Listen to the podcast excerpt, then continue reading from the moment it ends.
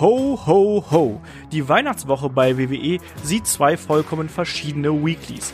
Während bei Raw Randy Orton seine Taten rechtfertigt und es im Main Event in einem Holiday Street Fight zur Sache geht, liefert SmackDown gleich drei Titelmatches und setzt die ersten Zeichen in Richtung Royal Rumble. Und damit hallo und herzlich willkommen hier bei Raw Cross SmackDown.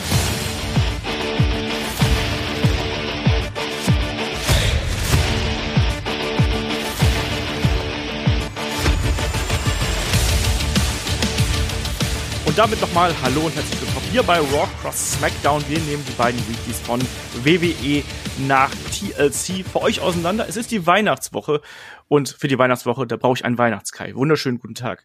Hier ist der Weihnachtskai. Ähm, ich, ich habe direkt nochmal eine Frage, um, um richtig gute Stimmung zu verbreiten und die Weihnachtsstimmung direkt zu zerstören. Ähm, wo, wo war denn jetzt dein, deine Reaktion bei Raw auf die Ratings? Die Legends Show, das ist die Reaktion, Mann. Das ist die Reaktion.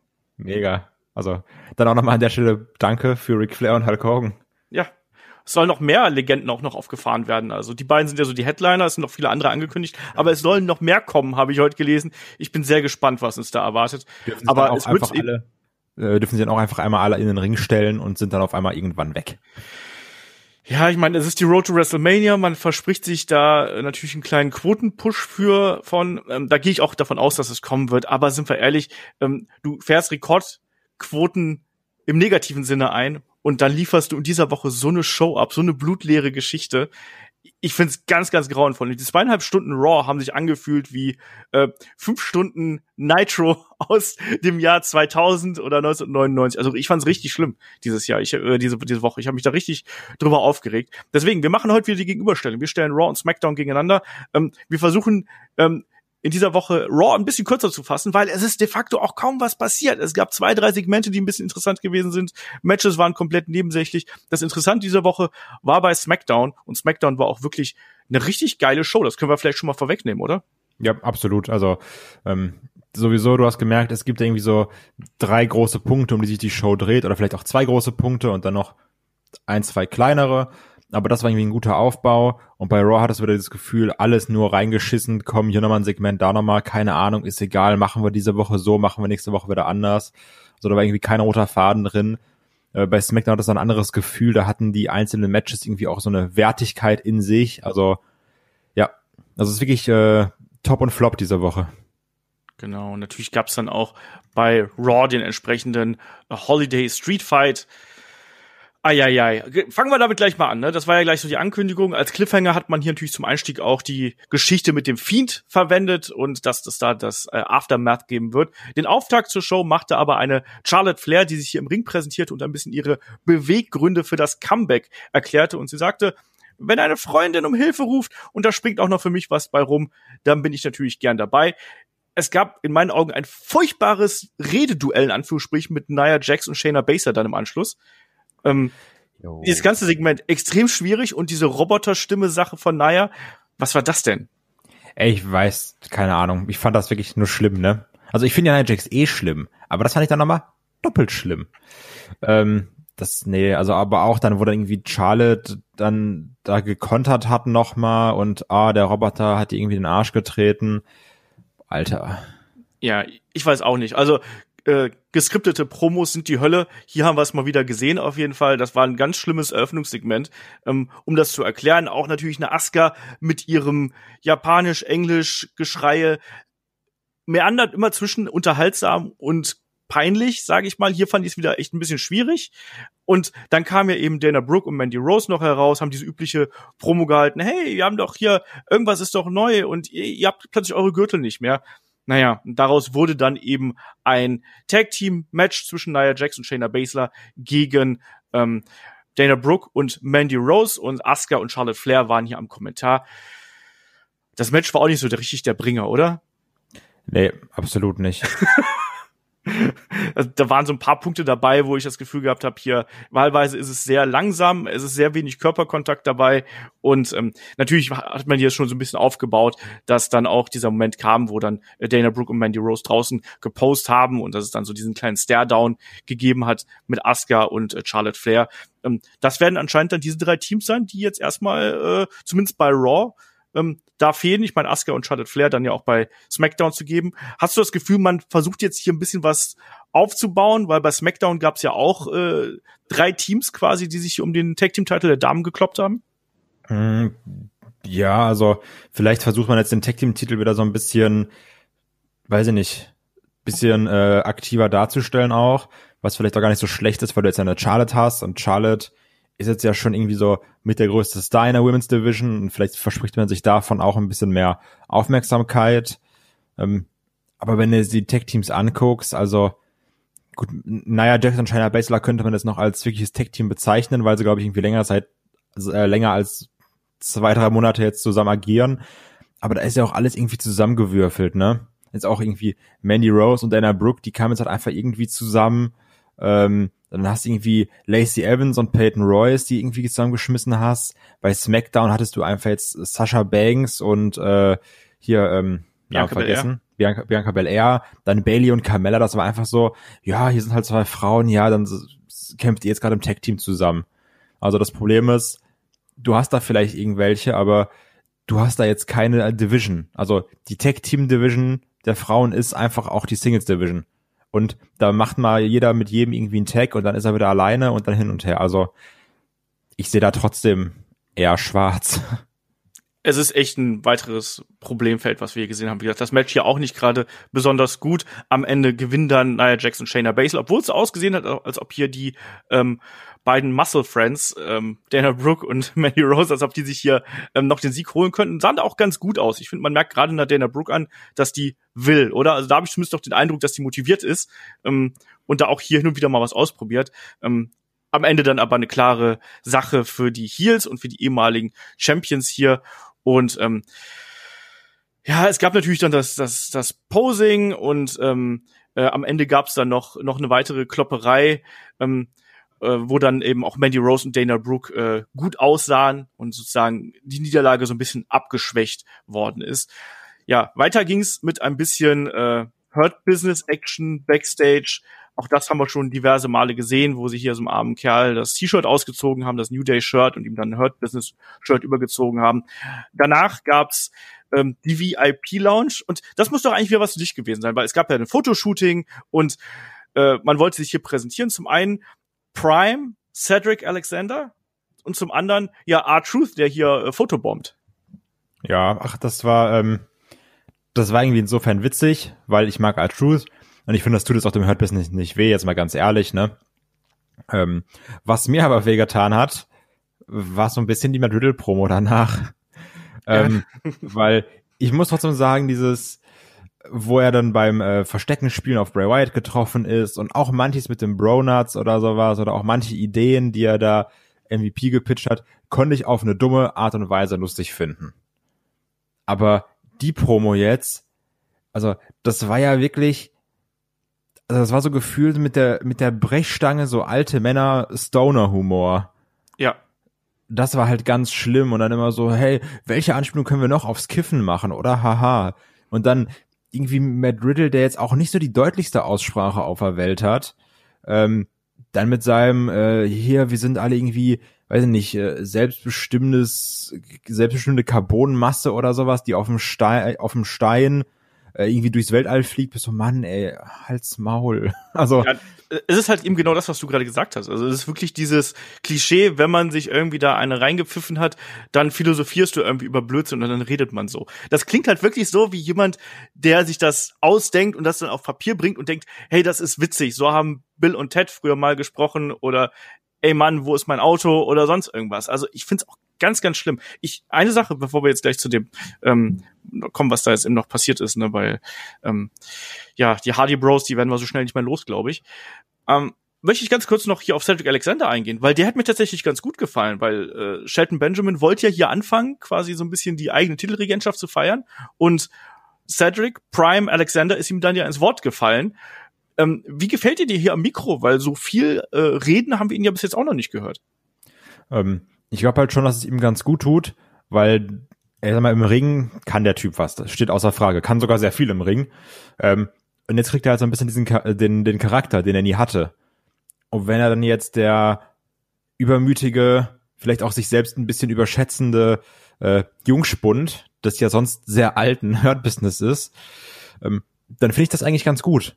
Und dann ist halt auch immer so ein bisschen diese, diese schöne Spannung da. Weil, weil man sich ja denkt, ja, irgendwann muss es ja knallen, aber letztendlich gibt der Erfolg ihm ja erstmal recht. Mhm. Und ähm, das mag ich. Also vielleicht wird er sich dann auf kurz oder lang vom Hurt Business lösen. Weiß ich nicht, ob das dann auch irgendwie die, die, die richtige Entscheidung ist. Weil ich finde, in diesem Konstrukt funktioniert er sehr gut. Ähm, mag's aber, dass man jetzt trotzdem auch da so ein bisschen Farbtupfer setzt und hier aber sagt, das sind die vier und hier viel Spaß damit und die fäden jetzt gegen Retribution oder Apollo Crews oder sowas, sondern dass jetzt auch selbst die einzelnen Charaktere ein bisschen ihre Nuancen ändern. Das mag ich eigentlich. Es hat natürlich, also zumindest für mich als alten Menschen, mich erinnert es eben stark an die Geschichte mit The Rock und der Nation of Domination damals, ähm, ähm, wo dann eben auch der Jungspund plötzlich da heraussticht. Äh, da, dafür fehlt äh, Cedric Alexander noch ein bisschen was, was, aber man merkt, dass er freier sprechen kann. Ja, eben. Und ich glaube, der profitiert auch davon, mit so äh, drei erfahrenen Leuten da zusammen zu sein. Ja, also ich sag mal, von Bobby Lashley und Shelton Benjamin lernt man nicht unbedingt das richtig gute Reden, das lernst du eher von MVP. aber ja, also generell meine ich, ne? Also ja, ja absolut. Ähm, bin ich bei dir. Und deswegen, also ich glaube halt schon, dass das ihm ganz gut tun kann und ich fand das hier auch ähm, von Seiten des Hurt Business eine gute Promo, von Seiten der äh, Hardy Bros eine ganz furchtbare Promo und wer immer den Kram schreibt, den sollte man bitte schön mal mit kaltem Wasser abspritzen. Das war ganz furchtbar und daraus resultierte dann ja auch noch ein Tag Team Match, was wir dann im späteren Verlauf des Abends sehen sollten. So, ihr merkt, wir springen ein bisschen, aber es ist, lässt sich alles relativ schnell zusammenfassen. Ähm, was es dann eben auch noch gab, äh, ja, wir haben äh, einen ähm, wiederkehrenden Angel Garza, den wir jetzt dann auch mal wieder im Ring sehen, ähm, Backstage mit Sarah Schreiber, ähm, wo er dann eben auch der guten Dame ein äh, ähm, ja, eine Rose. eine Rose überreicht und auch ein bisschen eine kleine Anspielung macht. Also hier der Latino Lover ist äh, weiterhin on fire, oder? Ja, also das ist halt das, was ich äh, ganz am Anfang meinte. Also, vielleicht sagst du einfach, wir geben einem anderen Match mehr Zeit. Und also, weil es bringt doch jetzt keinem was, wenn hier ein Angel Gaza irgendwie so ein Vier-Minuten-Match wrestelt oder sowas. Ja, mit also, hat ehrlich gesagt auch ein Drew Gulak lag. Weißt, weißt du noch, als, als er irgendwie an der Seite von Daniel Bryan gewesen ist und ja. die beiden haben sowohl gute Matches gegeneinander abgeliefert, als auch interessante, witzige Promos? Ja, er war halt irgendwie als Coach oder sowas das war halt schon in Ordnung und also es bringt hier wirklich absolut keinen weiter von beiden. Ich finde trotzdem, dass Angel Gaza das Potenzial hat, irgendwie in Anführungsstrichen Star zu werden, weil der hat halt irgendwie so einen, so einen Look dafür, meiner Meinung nach immer noch. Ähm, aber damit hilft sie ja keinem mit, mit solchen Matches. Genau, es gab ein zweiminütiges Match zwischen den beiden. Wrestlerisch war das okay, was man so in zwei Minuten zeigen kann. Am Ende gibt's den Wing Clipper von Angel Garza und der gewinnt das Ding hier. Drew Gulak äh, ja, in den, in den tiefsten Tiefen der äh, Undercard inzwischen wieder versackt. Also egal ob 24-7 oder auch mal den Gobbledygooker, den er auch schon gespielt hat. Tut mir fast ein bisschen leid. Also ich meine, er hat noch immer seinen, seinen festen Paycheck und so, aber man hat ja zwischendurch, das, das, das ärgert mich so ein bisschen, man hat zwischendurch gedacht, so, ja, jetzt, jetzt haben sie es, jetzt haben sie irgendwie eine Rolle für ihn gefunden und dann reißen sie ihn einfach raus und jetzt ist er ein Jobber. Ja, genau. Das ärgert mich. Und ansonsten, was du gesagt hast über Angel Garza, da, äh, ja, bin ich, bin ich ganz bei dir. Ähm, der bringt einiges mit, vieles mit und ich glaube, das Schwierige wird halt eben sein, ihn entsprechend darzustellen, dass das eben auch rüberkommt. So, und jetzt geht's dann eben weiter in der Geschichte hier bei, äh, bei Raw, nämlich ähm, es wird angekündigt, dass hier Miss TV auf dem Plan ist mit ähm, AJ Styles. Es gibt ähm, noch ein kleines äh, ja, Backstage-Interview hier mit, äh, mit Styles und Omis und dann eben das entsprechende Miss TV. Ja, Kai, was ist da passiert bei Miss TV und dann eben auch äh, äh, Backstage, weil da hat sich ja schon auch in AJ Styles ein bisschen auch drüber aufgeregt, was da alles passiert ist. Ja, also es ging ja darum, dass dann The Miss ja auch äh, einem AJ seinen Titel, den Titel gekostet hat, ähm, durch, durch das Eincashen, dass, dass jetzt letztendlich beide verloren haben. Ähm, und dann Miss, der sich auch da irgendwie wieder in dieser Miss IC Champ Manier in Rage geredet hat und dieses, das war so wichtig für mich und vor zehn, vor zehn Jahren hatte ich den Koffer und hier und das sollte eigentlich meine Nacht werden. Also, und, und ich finde, der hat dabei immer so eine geile Intensität und dann denkst du immer so, also der, der fängt auch so fast an zu weinen dabei, aber nicht so, weil er am, am rumheulen ist, sondern irgendwie, weil ihm das so wichtig ist. Also ich, finde, also das war ja auch so, als er dann dabei bei Talking Smack mit Brian geredet hat. Ja, ja. Also so in die Richtung ging das. Und das mag ich, das kann er extrem gut. Und ich glaube, das sind auch die Sachen, wegen denen man Miss mag, weil er irgendwie da so ein bisschen Ernsthaftigkeit reinbringt. Und ähm, nachdem sie hin und her geredet haben und auch ein bisschen witzig, mit hier, komm, AJ, du kriegst auch einen äh, Starspot in Marine oder sowas mit so einem komischen Photoshop-Bild dann, wo auch noch Omus auf dem Cover war und AJ in ganz klein. Muss ich sagen, fand ich trotzdem irgendwie witzig, weiß ich, also keine Ahnung. Manchmal treff, treffen mich so dumme Sachen. Ähm, dann ging es aber in die Richtung, wo dann äh, Omus anfängt zu reden und meinte, ja, hier, aber letztendlich liegt's doch nur an Morrison, weil er hat ja eingecashed. Und dann macht's Klick im Kopf von The Miss und es, dann war es eben so, dass er das anspricht, was wir auch schon so ein bisschen in der Review vermutet haben, dass er dann meint, ja, aber stimmt, ich habe ja gar nicht eingecashed. Morrison hat eingecashed, aber der ist ja gar nicht Mr. Money in the Bank. Und jetzt will ich meinen Koffer zurückhaben. Aber wir haben halt keine Auflösung bekommen.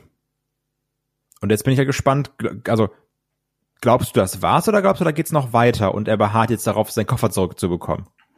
ich gehe davon aus, das geht noch weiter, ähm, auf irgendeine Art und Weise, dass wir das jetzt als äh, Storyline ähm, hier äh, erstmal in den kommenden Wochen noch haben, dass er irgendwie versuchen wird, sich den Money in the Bank Koffer wieder zurück zu ergaunern. Ob es dann jetzt quasi ein zweites Mal äh, funktioniert, das werden wir ab abwarten müssen. Aber das war tatsächlich so der erste Punkt innerhalb dieser Raw-Ausgabe, wo ich gedacht habe, so, ah, das ist ja mal ganz interessant. Das haben wir ein bisschen gemutmaßt, wie du schon richtig gesagt hast. Und da hatte ich wirklich den Eindruck, so, okay, jetzt, jetzt haben sie mich und da bin ich zumindest ein bisschen neugierig drauf, was passiert, weil gerade, wie du auch schon richtig gesagt hast, wir haben hier wieder einen anderen Miss gesehen. Wir haben wieder dieses Feuer beim Miss gesehen ähm, und diese Leidenschaft und dann ist er eigentlich immer am interessantesten. Das kann er ja gut. Ähm, deswegen, da kann ich ganz gut mit leben. Ähm, womit ich nicht leben konnte, war die Sache, die dann danach kam, als dann die Babyfaces hier rauskamen und ihren äh, Nightmare After TLC vorgelesen haben. Alter, warum? Warum? Fucking Weihnachtsgeschichten. Wieso denn? Da holen sie alle ihre Zettel raus und jeder sagt einen kleinen Limerick auf. Äh, und ach, das ist doch grauenvoll, Kai. Sag was Schönes. Ähm, nee, kann ich nicht. Das, das war echt kacke. Also dann auch. Das ist halt manchmal das, wie gesagt, ich mag ja die Coolness eines Drew McIntyres, aber manchmal ist es so eine, so eine unangenehme Coolness. Wo du sagst so, ha, und hier, also weißt du, das ist so, Mann, jetzt hör doch auf mit deinem Gedicht oder, und dann kommt da jeder und darf dann nochmal was vorlesen, wie du gesagt hast. Ähm, das einzige Witzige daran war, als es dann hieß, ah, wie war nochmal das Ende? Wir hatten noch so ein gutes Ende. Ähm, das war übrigens nicht witzig. Wo dann äh, äh, McIntyre Seamus fragt, du sag mal, weißt du noch, was das Ende war? Und äh, sich da und dann Seamus sagt, boah, du, äh, keine Ahnung, alles alles nach drei Uhr ist verschwommen. Ja, das stimmt. Das war das einzige, was witzig war. Ja. Sonst war es nicht gut. Ja, ja. Also man hat hier einen kleinen Storyline-Anker gelegt mit dem Money in the Bank Koffer. Man hatte eine ganz furchtbare Idee mit dieser Weihnachtsgeschichte. Und es gab ja dann auch noch den Verweis quasi auf den Main Event, wo es ja dann am Ende eine Klopperei gegeben hat. Und AJ Styles dropkickt ja dann einen Keith Lee, der taumelt, fällt quasi fast in, in einen Seamus rein und dann gibt's da so ein bisschen Streitigkeiten. Und das ist ja auch was, das hat man dann ja später auch Backstage gesehen, dass ein Seamus hier ganz böse den Keith Lee angeschaut hat, weil der ihn angerempelt hat. Also merkt euch, gerade nach drei Uhr nachts vielleicht nicht mehr einen Seamus anrempeln. Ähm, der ist schon im nüchternen Zustand nicht so gut auf einen zu sprechen, wenn man ihn anrempelt. Ähm, ansonsten, Kai, das ist unsere Main-Event-Division hier bei Raw. Ja. Also, an sich ist das eine, ist das ein gutes Main-Event-Feld. Prinzipiell, wenn du dir die Leute anguckst und auch am Talent oder sowas. Klar, du brauchst da jetzt nicht zwingend irgendwie einen Seamus oder sowas drin, aber ähm, ein Seamus hat auch auf jeden Fall seine Daseinsberechtigung und hat auch gerade in den letzten Monaten gezeigt, der Typ kann geile Matches abfeuern. Ähm, das Problem ist einfach nur, wie das dann dargestellt wird. Und dann fällt nochmal irgendjemand in diesen Ecknock später rein und hahaha und guckt dir das an, ist das nicht witzig? Das ist halt eher das Problem, ne? Also, aber ich habe es ja auch im Weihnachtspodcast gesagt, ich kann diese Episoden auch ausklammern. Wenn es jetzt dafür nächste Woche besser wird, wovon ich nicht ausgehe, bin ich ehrlich. ähm, weil vielleicht kommt dann der New Year's Beatdown oder was weiß ich, ey. Und dann weiß ich, schießen nicht mit Raketen ab oder so, was witzig wäre.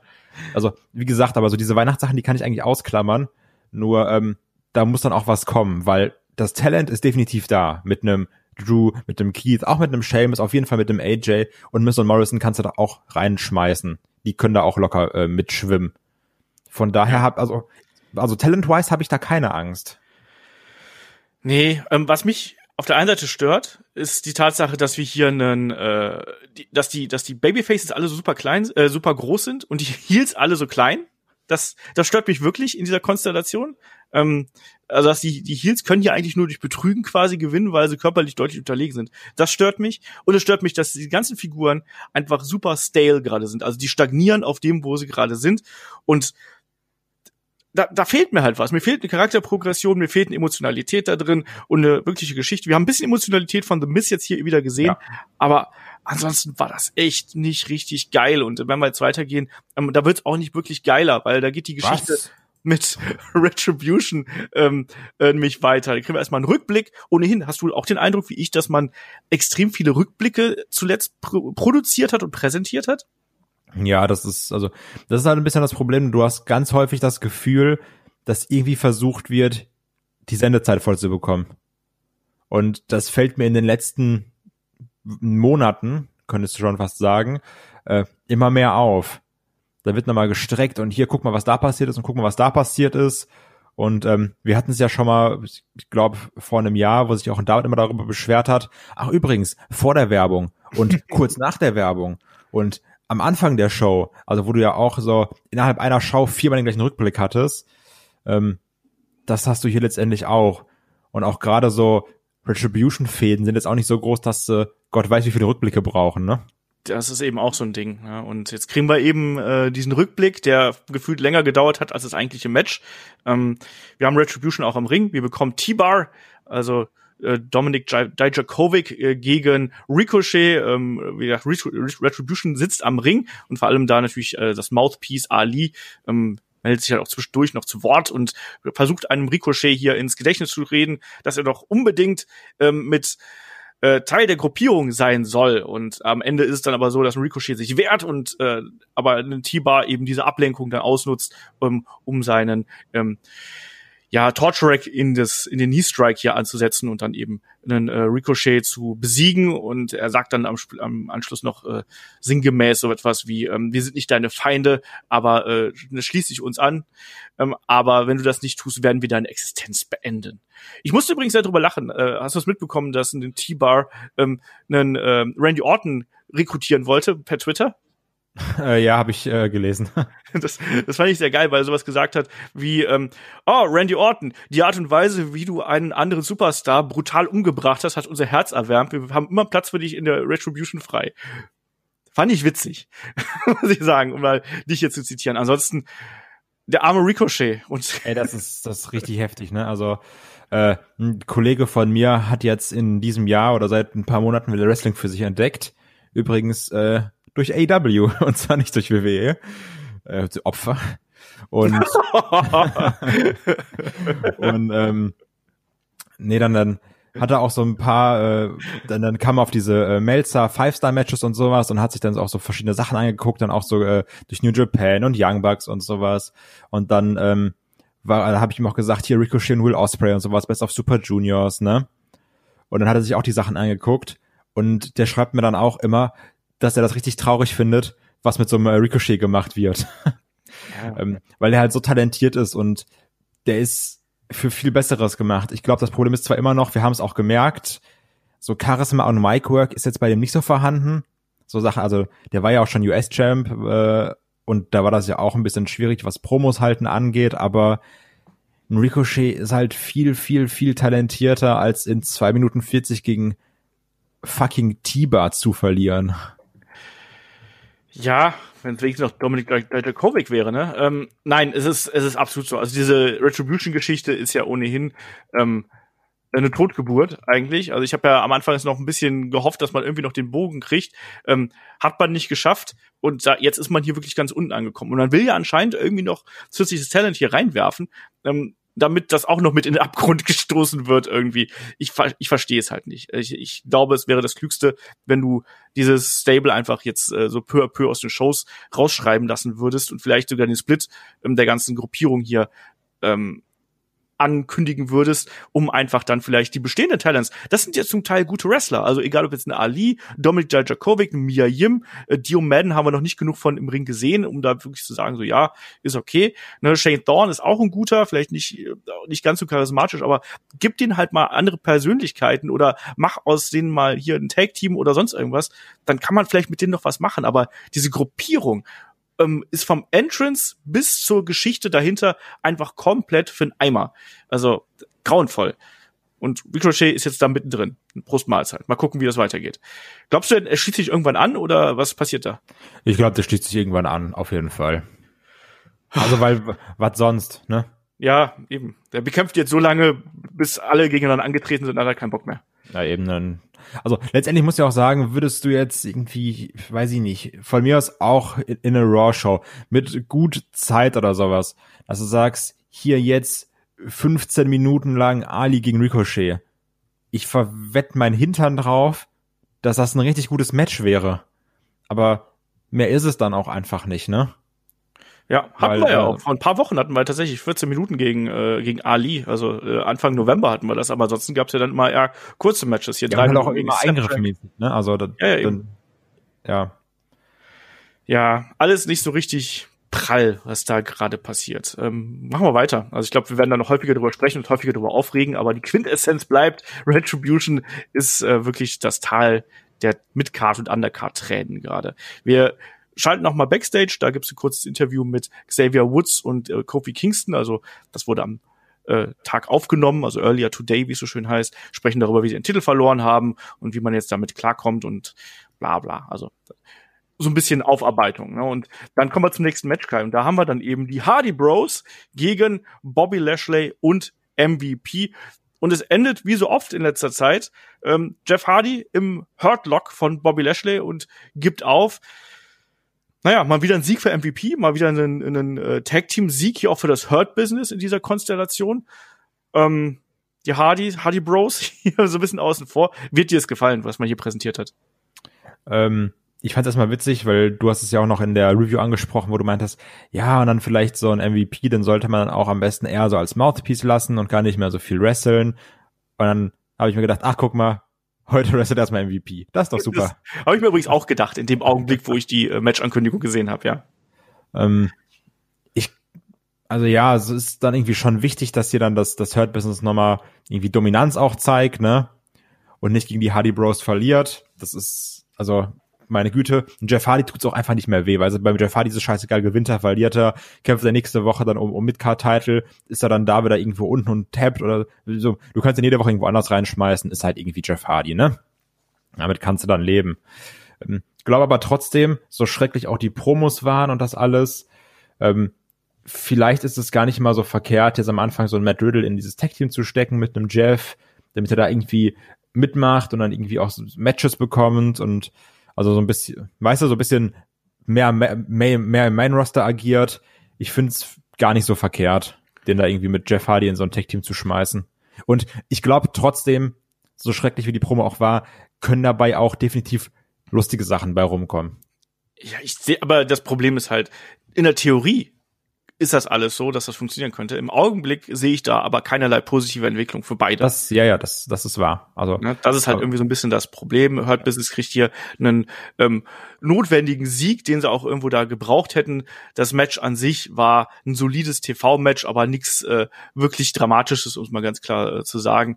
Ähm, und ja, äh, ich tue mich extrem schwer mit der mit der Kombination aus Jeff Hardy und Riddle und auch gerade in Jeff Hardy ähm, die Art und Weise, wie er sich im Ring bewegt und ähm, da habe ich wirklich meine großen großen Probleme mit, ne? weil du hast immer das Gefühl, dass er da ein bisschen zu langsam ist und dass er da ein bisschen zu steif ist und da, da habe ich, also es ist, wenn man sich alten Jeff Hardy Matches anschaut und den Kontrast dazu, der ist halt schon hart und der Kontrast zu aktuellen Highflyern und Jeff Hardy, der ist halt noch noch viel härter. Ja, und ja, das ist ähm, bei mir. Die, muss man ja. ganz, ganz kurz, muss ganz kurz zu sagen. Bei mir zerbricht da immer wieder dieser Suspense of Disbelief, wenn du dann, wenn er eine Sekundenbruchteil zu lang braucht, um aufs Top Rope zu gehen, um, wenn so ein, so ein Sekundenbruch dabei ist, wenn er einen Kick äh, ansetzt und dann eben den Twist of Fate ansetzen möchte. Und das, bei mir bröselt da immer diese ganze Illusion und das stört mich massiv. Naja, ich habe nämlich auch gestern noch mit einem Kollegen darüber gesprochen, wo wir auch meinen, das ist halt auch heftig, wenn, wenn du auch siehst, wie Jeff Hardy nur noch so halb gar, beziehungsweise fast gar nicht mehr so ein Whisper in the Wind hinbekommt und wirklich bei jeder Aktion merkst, das ist nicht gut und da, da wurde einfach verpasst, vor vielen, vielen Jahren wurde da verpasst, das Moveset entsprechend anzupassen. Du hast da jetzt irgendwie den alten Jeff Hardy, äh, den man immer noch sehr mag, weil er wirklich tolle Matches gemacht hat, außer man ist Christ, dann mag man ihn nicht. Ähm, Und das ist halt echt schade, das zu sehen, weil das ist so ein bisschen, er versucht's noch, aber du guckst ihm dann auch so ein bisschen beim Scheiterns zu und will sich aber auch nicht drüber lustig machen, weil hey, es ist halt Jeff Hardy, aber letztendlich schön ist es nicht. Nee, ähm, nicht so wirklich. Was ich übrigens auch absolut nicht schön finde, ähm, wo wir auch wieder so beim Thema Konsequenz und Umgang mit verschiedenen Leuten sind, dass jetzt Elias einen neuen Partner an seiner Seite hat, in Form von äh, Jackson Riker, der auch ein bisschen schwierig war auf Social Media. Natürlich kannst du nicht jeden irgendwie rausschmeißen für irgendwas, was er twittert, ähm, sondern ich glaube, da ging es auch einfach nur, ging es da nicht nur um politische Ansichten, also ja. nur in Anführungsstrichen. Ja, ja. ja das ist halt auch so. Kannst ja nicht sagen, der hat meine Meinung, der ist super und der sieht's anders, das finde ich doof, der wird jetzt gefeuert oder sowas. Aber ähm, ich glaube, er hat's da auch schon sehr, also so sehr für, mit Slogans und hier und da und, und wir sind super und das ist scheiße und keine Ahnung. Also ich sag mal, dann ist es sowieso schon mal schwer beim Großteil der Fans irgendwie wieder ein Schein im Brett zu haben. Weil du, da hast du sehr viel verloren und ähm, auch ein Jackson Riker, den braucht's nicht, der dann jetzt hier gegen Grand Metalik gewinnen kann, weil er durch die Musik von Elias erleuchtet wurde. ähm, ey, und wie gesagt, so Gaza gegen, äh, gegen Drew Gulak zwei Minuten, Tiba gegen Ricochet zwei Minuten 50 und jetzt hier Metalik gegen Jackson Riker eine Minute. Das ist scheiße. Das ist, das ist nicht gut. Also, dann mach doch lieber ein vernünftiges Match als dreimal so eine Kacke. Ja, ja, ja. Also brauche ich alles nicht. Ich brauche, glaub, finde auch, dass Elias nicht unbedingt jetzt so einen Bodyguard-Typen braucht irgendwie. Ähm, auch da wieder äh, ist nicht ist nicht meins, überzeugt mich nicht. Jackson Riker ist auch im Ring nicht so überzeugend. Das war irgendwie einen ganz coolen Look, aber eben ja auch nicht. Und ähm, ich weiß nicht, womit man hier raus hinaus möchte, außer dass man so ein bisschen ähm, Arbeitsbeschaffungsmaßnahmen macht. Also das ist auch nichts, was emotionalisiert. Ähm, Elias bringt mehr als genug Ausstrahlung und Charisma mit. Ich fand es ganz witzig, dass er dann da oben auf dem äh, Top Rope gesessen hat während äh, der Anfangsphase des Matches von dieser einen Minute, bevor er dann da eben runtergeholt worden ist. Das fand ich ganz nett, aber ansonsten geschenkt, Midcard Hölle.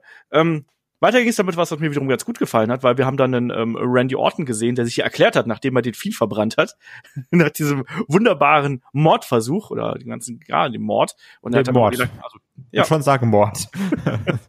Äh, wo er dann nochmal betont hat, wie er sehr er das genossen hat und wie sehr er, hier, er kann sich noch dran erinnern und, und so und, ähm, Hast du es erwartet, dass man hier Randy Orton so kaltblütig darstellt? Ich hätte ja fast erwartet, dass man hier so ein bisschen, ähm, wie soll man sagen, ähm, äh, ein etwas, etwas äh, nicht kalkulierteren, aber einen etwas emotionaleren Randy Orton sieht, anstatt diesen eiskalten äh, Genießerorten. Ich fand das sehr gut, weil das passt zu dem Punt-Kick, ich trete den Kopf weg und Stimme meinem Kopf Randy Orton. Also ich finde, das ist auch genau so, wie er sein sollte. Dass er dann irgendwie da sehr hart ist, sehr kühl und sagt so, ja, habe ich gemacht und ich will es jedes Mal wieder machen. Ich, ich mag das. Also generell Randy Orton 2020 hat nochmal sehr stark unter Beweis gestellt, warum er so ein erfolgreicher Typ war in den letzten Jahren. Ja, hat sich ja wirklich nochmal neu erfunden. Ich glaube, wir alle hätten nicht erwartet, dass er nochmal so heiß und interessant werden könnte in einem Jahr. Äh, ist er aber und ist auch vollkommen zurecht da, wo er jetzt gerade steht. Und er hat ja dann auch mal gesagt, so im Sinne von, ich bin der, der, der baddest Motherfucker, irgendwie, ich habe das getan. Und äh, dann ging ja das Licht aus. Und das hat man, finde ich, dann auch ganz cool gelöst. Er hatte, stand dann da draußen und hat die, den Ring ja verlassen. Und äh, als das Licht dann komplett wieder angeht, äh, teilweise wieder angeht, ähm, sehen wir dann ja im Hintergrund ähm, Alexas Playground, also eine Schaukel und ein Schaukelpferd. Und da sitzt dann eben, also auf der Schaukel sitzt dann Alexa Bliss und ja, philosophiert ein bisschen darüber, ähm, was äh, der gute Fiend jetzt womöglich gerne macht. Es gibt jede Menge dumme Anspielungen auf Feuer und Hitze. Ähm, ich glaube, die, das war ohnehin was, das habe ich auch bei, bei euch da draußen gemerkt. Also diese ganze Geschichte hat euch sehr motiviert dazu, dumme Witze über Feuer zu machen. und äh, aber es wurde auf jeden Fall natürlich hier angekündigt, dass er das einen ähm, äh, Fiend zurückkommen würde und auf eine Art und Weise, wie man sich das gar nicht vorstellen könnte. Und ich bleib dabei, ich mag eine Alexa Bliss in dieser Rolle total gern. Ich finde, die geht da drin auf. Ähm, dieser Wechsel von niedlich verspielt zu ähm, Psycho-Horror Bitch, respektvoll ausgedrückt, ähm, finde ich halt klasse. Und äh, auch da, das hat mir gut gefallen. Wie war's bei dir? Ja, ähm, ich hatte übrigens, also ich, ich finde es manchmal ein bisschen anstrengend, aber das ist ganz subjektiv. Ähm, trotzdem finde ich irgendwie objektiv, dass sie ihre Sache sehr gut macht. Ähm, ich hatte ja so ein bisschen die Befürchtung, dass man dann jetzt ein Feed direkt wieder auspackt. Mhm. Er sagt so, ja, er ist quasi irgendwie in, in, in der Matte absorbiert und wir, wir sind gerade über ihm, so, aber er wird zurückkommen und dann, aber so wie, wie man ihn noch nie gesehen hat, ähm, was darauf schließen lässt, dass wir auch so eine gewisse Feed-Entwicklung bekommen, weiß ich nicht, andere Maske, irgendwie bisschen anders drauf oder sowas, sondern vielleicht auch so, so wenn wie das Monster im Horrorfilm, was dann auf einmal panische Angst vor Feuer hat, weil es dann irgendeine Erinnerung triggert, ähm, wie es beim Bray Wyatt ja auch immer war, weil da ja auch schon mal Randy Orton tätig wurde, auch mit Feuer. Ähm, ich habe jetzt halt nur die Befürchtung, dass man vielleicht auch quotenmäßig ein Fiend super schnell zurückholt. Also, weil ich habe jetzt auch nichts dagegen, wenn er jetzt noch so ein, zwei, drei Wochen wegbleibt mhm. und von mir aus auch andeutet, so, so wie man es halt damals mit dem Fiend gemacht hat. Wir haben ihn ja auch nicht sofort gesehen. Es war immer so ein bisschen, irgendwas ist da, irgendwas kommt, irgendwas ändert sich. Aber du konntest es halt nie greifen. Das ist ja auch häufig bei diesen, bei so Horrorfilmen, da ist so lange spannend, bis du das Ding gesehen hast. Und ähm, klingt auch ein bisschen pornomäßig gerade, egal. Ähm, also bis du dann wirklich siehst, ah, okay, da ist das Monster. Und ja. wenn du jetzt noch vielleicht so zwei, drei Wochen damit spielst, ähm, so, weiß nicht, dann, dann huscht mal irgendwo, doof gesprochen, so ein Schatten vorbei oder sowas. Oder du siehst mal kurz Licht an, Licht aus und du siehst irgendwas, aber nicht so richtig. Ähm, das fände ich gar nicht so verkehrt, dass man mit so einem Randy Orton ein paar äh, Mindgames spielt. Da bin ich äh, komplett bei dir. Ich hoffe sogar, das sieht man ein bisschen länger als drei, vier Wochen, sondern ich hoffe, das sieht man bis zum Rumble. Ja, aber ähm, das kann ich mir nicht vorstellen. Deswegen habe ich gesagt drei, vier Wochen. Ich sag, das ist auch nur meine Hoffnung. Also ich hoffe, dass wir wissen ja nicht genau, wie es jetzt für Randy Orton weitergeht. Also dass diese Geschichte jetzt läuft, ist ja klar.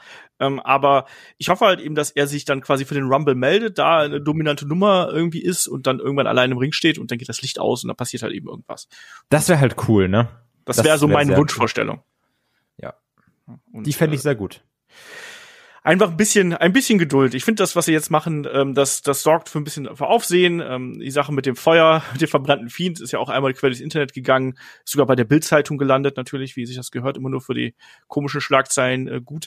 Und wir werden sehen, wie das jetzt weitergeht. Ich finde, das hat man jetzt hier ganz gut vorgeführt. Das ist fortgeführt. Das ist eines der wenigen wirklich positiven Dinge, die ich hier bei ähm, Raw gesehen habe. Ähm, weiter geht's nämlich mit einem x-beliebigen Tag Team Match. Ähm, Peyton Royce und Lacey Evans treffen auf die amtierenden äh, Champions Asuka und Charlotte Flair. Es ist ein Non-Title-Match. Ähm, überraschend viel ähm, Offense hier auch für Peyton Royce und Lacey Evans, die teilweise, wo man das Gefühl gehabt hat, ja, vielleicht ja doch, vielleicht ja doch wird da noch was ähm, passieren, aber ist nicht passiert und am Ende ist es dann doch eine äh, Charlotte Flair, die eine Peyton Royce hier mit dem Figure Eight klar besiegt, acht Minuten. Ähm, besseres Tag Team Match als das erste Damen Tag Team Match, was wir gesehen haben. Aber wie du schon richtig gesagt hast, natürlich ist es alles irgendwie äh, zusammengewürfelt und wir merken eben auch, dass Lacey Evans und Peyton Royce, die sind sich auch nicht ganz grün, oder? Nee, aber das ist auch alles irgendwie egal, oder? Also ja, das ist einfach nur ein Team. Charlotte steckt jetzt den, äh, also Charlotte holt den Sieg erneut. Ähm, Asuka darf mitfeiern.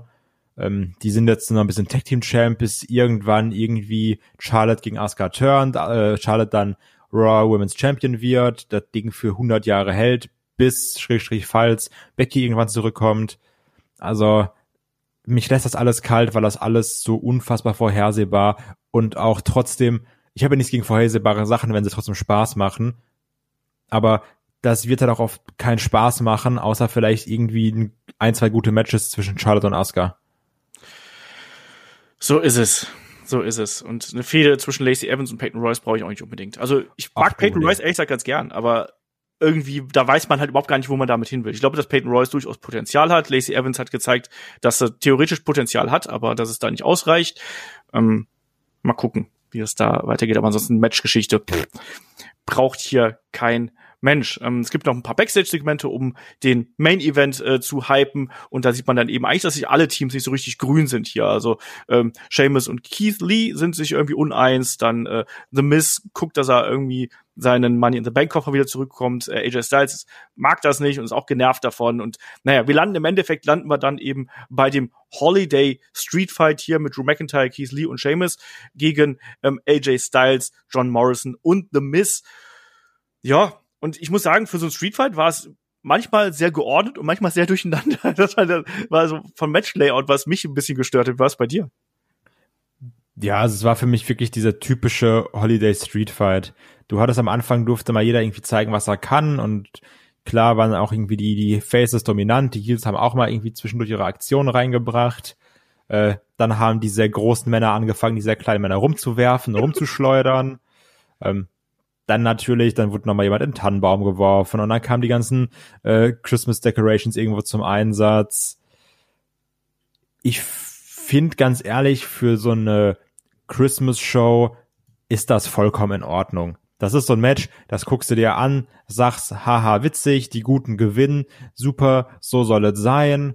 Äh, die Bösen verlieren, kriegen auf die Schnauze, gehen nochmal irgendwie durch den Tisch und dann geht nochmal einer irgendwie fällt in, in den Eggnog oder sowas. Ah, schade, das ist AJ, hätte jetzt auch nicht sein müssen, hätte auch Morrison sein können.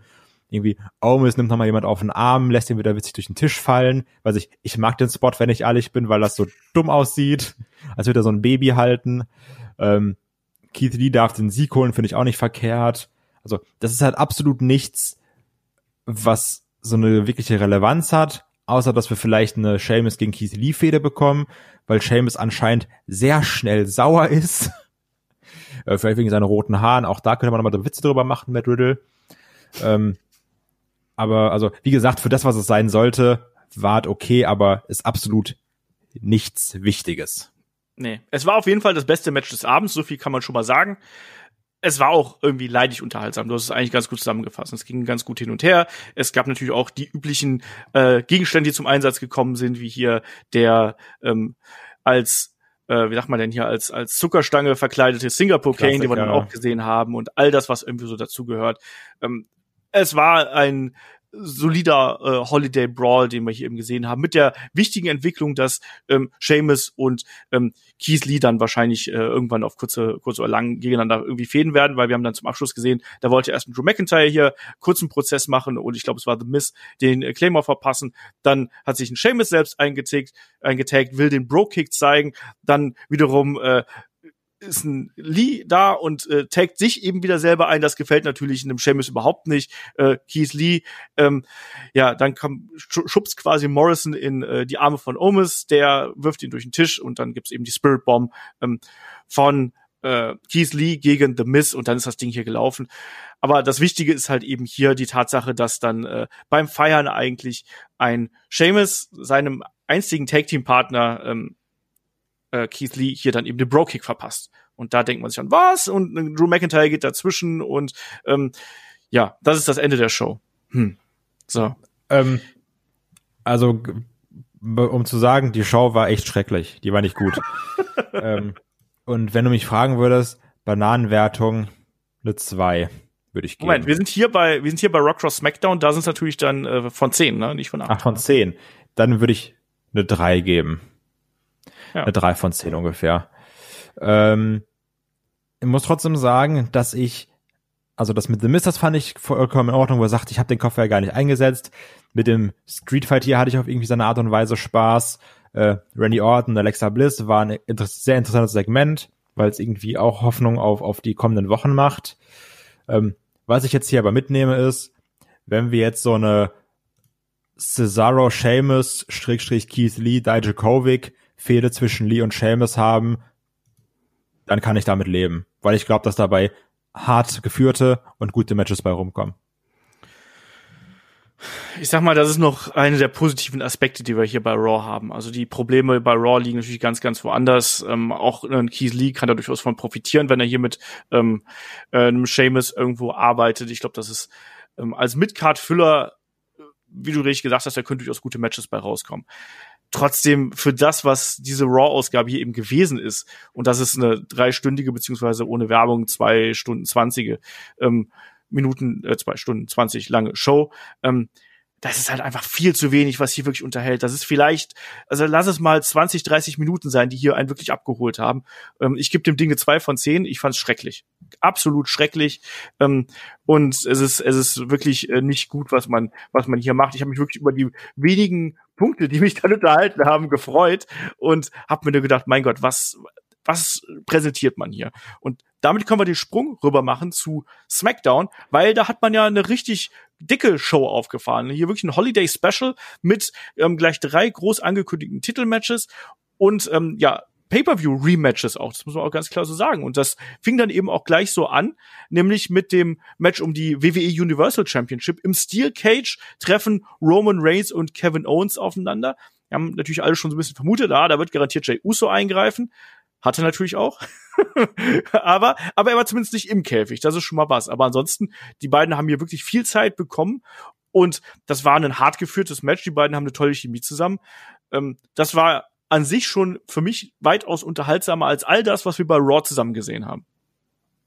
Kai. Ja, das ist wahr. Also, ähm, du hast dir dem Match auch Zeit gegeben zu atmen mit irgendwie 25 Minuten. Das ist sowieso schon mal gut. Äh, das, das mag ich. Ähm, ich bin trotzdem kein Fan davon, irgendwie äh, Steel Cage Matches zu haben, wo man pinnen kann. Ich mag auch an sich nicht dieses aus der Tür rausgehen. Für mich muss man über das Ding drüber klettern oder gar nicht. Ähm, aber gut, das ist halt ganz subjektiv und das wird sich auch, glaube ich, nie mehr ändern, weil es schon seit vielen Jahren so ist. Ich es aber trotzdem hasse. Ähm, auch hier wieder Kevin Owens schön hart gewesen, viele Aktionen gezeigt hinterher. Die beiden sich dann auch teilweise toll ausgekontert. Ich denke an die äh, Pop-Up Powerbomb into Leg Drop zum Beispiel von einem Roman Reigns. Das mochte ich. Ähm, Reigns, der auch dann wieder irgendwann volle Pulle in die Wand rennt, ähm, also in, in die Cage-Wand, weil ähm, Kevin Owens ausweicht beim ähm, beim hier ja, beim Spear zum Beispiel. Oder auch dann kam dann gewisse Stunner. Übrigens auch Roman Reigns äh, zählt den Stunner sehr, sehr gut, finde ich. Ja. Das sieht immer gut aus, weil das ja wirklich ein kompliziert zu sellender Move ist. Das kriegen ja nicht so viele gut hin. Ähm, dann auch irgendwie so Surprise Superman Punches. Dann aber auch dieser äh, Fisherman's Buster vom, vom Top Rope, der irgendwie sehr geil aussah. Also das war echt schön, oder wo dann äh, Kevin Owens Roman da an diesen Seilen äh, auschoked also das war irgendwie kreativ eingesetzt, das mochte ich. Das jetzt in einem Match, was extra dafür gemacht ist, dass Jey Uso nicht eingreift, Jey Uso dann natürlich trotzdem eingreift, hat man mit gerechnet, nervt mich auch, aber letztendlich ist es ja, also das, es soll mich ja auch nerven. Also, dass ich mir so denke, so, ma, oh, Roman schon wieder hier mit, mit so einer Kacke gewonnen, ey, boah, kann gar nicht anders. Ist jetzt ja letztendlich auch das Ziel also ich soll mich ja darüber aufregen, weil er ist ja auch der Böse in der Geschichte. Ja.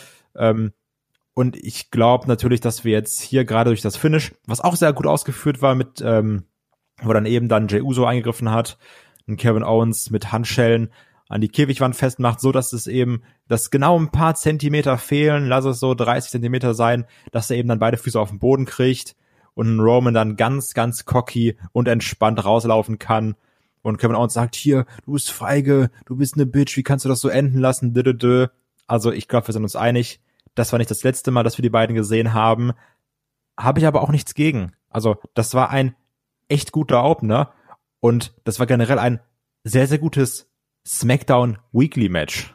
Ja, ähm, Hast du eigentlich schon alles drüber gesagt? Was, äh, was ich hier noch betonen möchte, ist auch, wie, wie stark und clever auch ein äh, Kevin Owens immer wieder aussah. Es gab ja zum Beispiel bei den ersten Eingriffen von einem Jay Uso gab es ja diesen Moment, wo ähm, Kevin Owens aus dem Käfig klettern wollte und er hat so schon diesen Kopf, seinen Kopf so rausgestreckt und denkst so, ach ja, jetzt kommt dieser jetzt Spot. kommt's wieder, ja. Genau, wo dann, wo dann der von draußen dir das Ding vor den Kopf haut, haben wir schon tausendmal gesehen. Aber nein, er war cleverer und hat die, die Tür gekontert, äh, geblockt und hat dann eben einem Jay Uso die Tür vor den Kopf gehauen deswegen, also man hat hier schon eine klare Abstufung gehabt, dass ein Kevin Owens, auch wenn er dann am Ende durch diesen Handschellentrick quasi der Unterlegene gewesen ist, wurde er trotzdem so präsentiert, dass er eine Bedrohung ist und dass er auch stärker ist als ein Jay Uso eigentlich und dass es immer wieder eher so in die Richtung geht, dass es ähm, ja wirklich einen sehr, sehr angeschlagenen Kevin Owens braucht, damit ein Jay Uso hier eine, ähm, eine Chance hat, überhaupt irgendwie ein Faktor zu sein. Und das fand ich sehr clever. Generell die Darstellung von Kevin Owens gefällt mir derzeit sehr, sehr gut und du hast es vollkommen richtig gesagt. Ähm, ich würde gern noch ein drittes Match zwischen den beiden sehen, weil auch hier ist es ja nicht clean geendet. Und vielleicht sehen wir Jey Uso im Steel, Ca Steel äh, Cage, nein, im, im Shark Cage hier irgendwo über dem Ring aufgehängt oder ähm, in irgendeiner anderen Stipulation. Ich würde es gerne sehen. Ähm, die Fehde gibt's her und äh, die eine Vermutung, die äh, es ja gegeben hat, nämlich, dass wir Daniel Bryan gegen einen, einen ähm, Roman Reigns bekommen, die äh, ist ja schon zerstreut worden, wenn wir dann ein bisschen später auf die Matchcard schauen, weil ja. Daniel Bryan steht ja im Rumble-Match. Also von daher, ähm, beim Rumble Kevin Owens gegen Roman Reigns mit irgendeiner Stipulation dahinter. Ähm, Finde ich gut. Das Match hier war top. Ähm, ich habe mich sehr gut unterhalten gefühlt. Da war eine, war eine gute Härte drin. Kevin Owens sah gut dabei aus und vor allem auch wieder dieses Never Say Die Babyface, was wir da eben schon gehabt haben. Trotzdem noch immer dieser rotzige Kevin Owens. Roman Reigns ähm, stärker als noch bei TLC, würde ich mal sagen. Also nicht mehr ganz so auf die Hilfe angewiesen. Gerade in der Anfangsphase schon sehr dominant. Aber insgesamt ähm, blitzsauberes ähm, Opening-Match hier und für so ein Pay-Per-View-Rematch und wenn du überlegst, dass die beiden hier vor fünf Tagen noch so ein ähm, TLC-Match bestritten haben, ja, das äh, ist dann schon ordentlich, was sie da abgeliefert haben. Also ich hab Bock da drauf, die, die unterhalten mich, Roman Reigns funktioniert super, und Kevin Owens erlebt hier seinen zweiten Frühling in der, in der Rolle, die er jetzt hier eben hat. Nehme ich. So. Ähm, das Einzige, was ich hoffe, dass sie es nicht damit übertreiben, äh, und Matches nehmen, wo man sagt, wir nehmen das Match, weil dann greift keiner ein, da immer Leute eingreifen zu lassen. Weil das hatten wir doch schon bei Hell in a Cell. Dieses, die Structure ist dafür da, um Leute draußen zu halten. Äh, weil das kannst du dann noch 17 Mal erwähnen. Irgendwann ist es auch egal. Also, ja. ja, es passt hier, ist auch schön und gut. Nur man darf es damit nicht übertreiben, meine ich. Ja. Weißt du, weil wenn du jetzt irgendwie sagst, oh, da hängt jetzt Jey Uso im Shark Cage und dann irgendwie mitten im Match, weiß ich nicht, beißt er sich durch, durch die, durch die, die, die Wand oder sowas und seilt sich dann auch wieder ab, dann bist du irgendwann genervt. Weißt du, was es, was für mich kommen wird, kommen könnte? Jimmy Uso. Der soll doch im Januar, Anfang des Jahres wieder fit werden. Den ja, haben wir dann, auch noch. Mal gucken, ja. was man mit dem macht. Also das könnte ich mir eben auch vorstellen, dass der noch irgendwie ein Faktor hier. Ja, ich sehe es schon kommen. Dann hast du irgendwie beim Rumble so, ja, und wenn Jey Uso eingreift, dann wird äh, Roman disqualifiziert und Kevin gewinnt den Titel. Und dann kommt halt Jimmy Uso raus und du bist so, oh, nerv mich nicht. Genau sowas in der Richtung kann ich mir tatsächlich vorstellen, dass sowas kommt. Ja, genau. Aber ähm, also, äh, wie gesagt, es passt. Ne, es ist ja auch das, was man, was, was ich schon häufiger irgendwie gefragt habe. So ist es dieses, ich hasse jetzt den Heal, weil mir das wirklich auf den Sack geht, oder hasse ich den Heal eigentlich, weil ich ihn jetzt ja wirklich hassen soll? Grüße an Jinder Mahals Titelregentschaft. Ja. Äh, aber ansonsten, glaube ich, kann man sagen, dass ein Roman Reigns als Champion, der funktioniert, der trägt SmackDown absolut. Nicht ja. nur was die Charakterdarstellung angeht, sondern auch die Matches sind ja auch echt gut. Absolut, also da kannst du nichts gegen sagen. Und auch äh, Kevin Owens, da haben sie jetzt irgendwie ein Babyface, was nicht komplett dumm aussieht, sondern jetzt wirklich einfach outsmartet wurde und nicht, oh, ich weiß ich nicht, ich stehe jetzt hier oben und kann eigentlich gewinnen, mache aber nochmal irgendwas Blödes. Vielleicht war das Blöde die Swanton Bob nach dem Superkick äh, auf dem Top Rope, wenn du dich daran erinnerst. Ja. Wo dann auf die Knie gesprungen ist. Das waren so Shades of Jeff Hardy. Aber sonst mag ich es auch, wie hier ein äh, Babyface nicht komplett dumm dargestellt wird. Ja, bin ich bei dir. Top, top äh, erstes Match hier auf der Card. Und wir haben dann eben auch gesehen, dass natürlich hier ähm, Roman und äh, Belegschaft sehr zufrieden äh, mit dem ist, was sie da geleistet haben. Kevin Owens garantiert noch Ansprüche auf den Titel haben wird. Ähm, weiter ging es dann mit den Women's Tag Team Champions Asuka und Charlotte Flair, die sich hier präsentieren und damit hat man einfach noch mal in einem kleinen Redesegment noch mal ja diese dieses Titelmatch, was ja schon angekündigt gewesen ist, hat man hier noch mal mit reingebracht, dass man eben noch mal die einzelnen Paarungen quasi präsentiert. Also erstmal ähm, Asuka und Charlotte Flair, dann kamen ähm, Sasha Banks und äh, Bianca Belair rein und dann zuletzt äh, waren es dann äh, Carmella und Bailey. Jo, naja, letztlich zählt hier das Match. Ich fand diese Promo auf jeden Fall besser als die Promo, die wir bei Raw gesehen haben. Ähm, so richtig gehaltvoll war das dann aber für mich dann eben doch nicht. Und äh, ich fand, ich muss auch sagen, ich fand auch eine Bianca Belair gar nicht so gut, ne? Nee.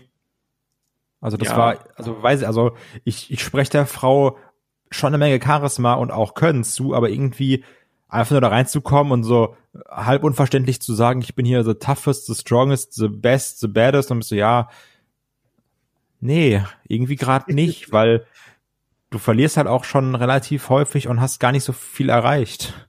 Ja, es ist halt eben ihr Gimmick, ne? So also versucht man sich hier dann eben zu präsentieren und naja, im Endeffekt äh, finde ich dieses Segment tatsächlich äh, dann vernachlässigbar, weil mir hat das Match danach richtig gut gefallen. Ich finde, das war ein flott geführtes Triple Threat Elimination äh, Match, was wir hier um die Titel gesehen haben. Da ging es ordentlich äh, hin und her. Man hat auch schon im Vorfeld gesehen, dass ja äh, Sasha Banks und Carmella so ein bisschen sich äh, in die Wolle bekommen haben und im Match selber ähm, war das für mich einfach ein richtig gut und schnell geführtes äh, äh, Three-Way Match. Das hat mir gut gefallen und man hat auch immer äh, probiert, dass man äh, hier die entsprechenden Paarungen so ein bisschen durcheinander geworfen hat. Was bei dir? Ich weiß, es war teilweise sehr, sehr wild. Ich fand, hatte auch das Gefühl, dass die Damen sehr viel Inhalt in dieses Match reinstopfen wollten für vielleicht ein bisschen zu wenig Zeit. Hm, war dir das ein bisschen zu wild? Ja, also ich fand das, manchmal war es schon übertrieben und dann ging es auch irgendwie so ein bisschen durcheinander und dadurch weiß ich gar nicht mehr, ob es dann auch teilweise so geplant war, aber dadurch wirkten auch manche Spots so ein bisschen unsauber, schräg, schräg überhastet. Mhm. Ähm, fand ich aber insofern auch in Ordnung, weil du halt hier mit in einem Match, an dem sechs Frauen teilnehmen, äh, fünf der talentiertesten Frauen in der WWE hattest. Und, und Carmella. Carmella. die sich aber halt auch trotzdem natürlich, muss man fairerweise sagen, hier auch verbessert hat, ne? Im Vergleich noch zu Princess of Staten Island, ich kann einen halb guten Superkick und das war's. Also, die hat, die ist noch lange nicht gut, gut, aber besser als vorher. Das muss man ja auch irgendwie lobend erwähnen, finde ich. Ja. Ähm, von daher war hier wirklich viel Talent in dem Match drin. Das hast du auch gemerkt. Das, das ist dann auch direkt anderes Wrestling. Das ist dann auch dann direkt anderes Frauenwrestling im Vergleich zu anderen Matches. Ähm, wenn ihr jetzt irgendwie an das Match zwischen ähm, hier äh, Mandy Rose, Dana Brooke, Shanna Baszler und Nia Jax denkst, das hier war was anderes. Und für das, was es war, fand ich es vollkommen in Ordnung und hat auch in diesen Pay-per-view-esken Charakter der Show reingepasst, meiner Meinung nach. Ja. Ähm, gesagt, für mich hat das, hat das Match gut funktioniert. Es war nicht zu lang, ähm, mit, mit ein bisschen was über zehn Minuten, glaube ich, war es, zehn, zwölf Minuten. Ähm, es hat mich gut unterhalten, muss ich ganz ehrlich sagen. Und äh, klar, hier und da war es ein bisschen botchy und da waren auch noch manchmal Aktionsfolgen hintereinander, wo man gesagt hat, ah, vielleicht ein bisschen überambitioniert. Ähm, dieser Sturz von Sascha auf ähm, Reginald draußen, ich weiß nicht, ob es eine Headscissor werden soll oder ob es ein Mordversuch gewesen ist. Ich glaube, der sollte auf jeden Fall irgendwie fangen, oder? Also ich weiß es nicht. Es sah auch immer ganz, ganz merkwürdig aus und ich bin froh, dass niemand verletzt worden ist dabei. Ähm, vielleicht hier so der ähm, der Chronistenpflicht noch äh, zugute. Ähm, erstmal war es eine Sasha Banks, die eine Bailey hier eliminiert hat, nach dem Frog Splash, was ja auch schon wieder so ein bisschen Geschmäckle hat, wenn man sich so die Geschichte der beiden anschaut. Aber Bailey ist ja momentan auch so ein bisschen, ist ja schon ein bisschen gefühlt runtergestuft worden nach ihrem Titelverlust. Oder wie siehst du das? Ich finde es halt heftig, dass sie seitdem irgendwie gefühlt alles verloren hat. Aber das Match gegen Bianca Belair darf sie quasi clean gewinnen. also da, da verstehe ich die Entscheidung nicht ja, andererseits, man wollte ihr da vielleicht auch so ein bisschen noch diese ähm, Veteran, diesen Veteranenbonus, so würde ich es jetzt einfach mal äh, nennen, irgendwie geben. Das eine Bianca Belair, es war ja schon ein knapp geführtes Match. Ja, die hat sonst alles andere verloren, also dann, weißt du? Ja. Ja, egal. Also fand ich war eine blöde Entscheidung. Und aber auch hier so jetzt nach dem Frog Splash ähm, hat mich auf jeden Fall gewundert. Ja, ähm, und dann blieben eben noch Bianca Belair und Sasha Banks auf der einen Seite und Asuka und Charlotte Flair auf der anderen Seite übrig. Wie gefiel dir dieser Spot, als ähm, sich eine Sasha Banks hier im Figure 4, Schrägstrich Figure 8 befand und dass dann eine, ähm, eine, eine, eine Bianca ihr ihren Zopf da gereicht hat, wo ich mir gedacht habe, reiche doch einfach die Hand. Ja, aber also, das war halt wieder dieses typische, ja, wir müssen irgendwas mit den Haaren von Bianca Belair machen, ne? Also du weißt ja, wie es ist. Das war einfach nur so für den Spot gedacht. Ähm, wenn du drüber nachdenkst, länger als zwei Sekunden, ist es blöd. Aber da sagt, ach guck mal, wer, wer schon am Anfang irgendwie mit so einem Peitschenknallen, was seine Haare darstellt, so reinkommt in, in, in, in die Arena, der kann dann auch jemandem äh, die Haare reichen. Reich mir die Haare, Genosse. So ein bisschen wie Rapunzel. Ja, stimmt, so ein bisschen. Ähm, und sie darf ja anscheinend jetzt momentan nicht peitschen, weil sie ja Babyface ist, deswegen muss sie das anscheinend so einsetzen. Das hat ihr dann genau. am Ende aber auch nichts gebracht, weil am Ende kassiert sie dann eben Natural Selection von Charlotte und äh, kassiert dann hier eben auch den Pin. Ähm, ich finde es interessant, dass Charlotte quasi alle Siege holt derzeit, gefühlt, für das Team mit Asuka. Ja. Und ich glaube, das ist auch Teil der Geschichte. Ich glaube, dass ja. man hier dann sagen wird, so irgendwann sagt sie halt, hör mal, ich bin ja so viel besser als du, ich trage das Team und du trägst hier beide Gürtel. Das finde ich nicht so cool und ich bin überhaupt die Queen und so weiter und so fort.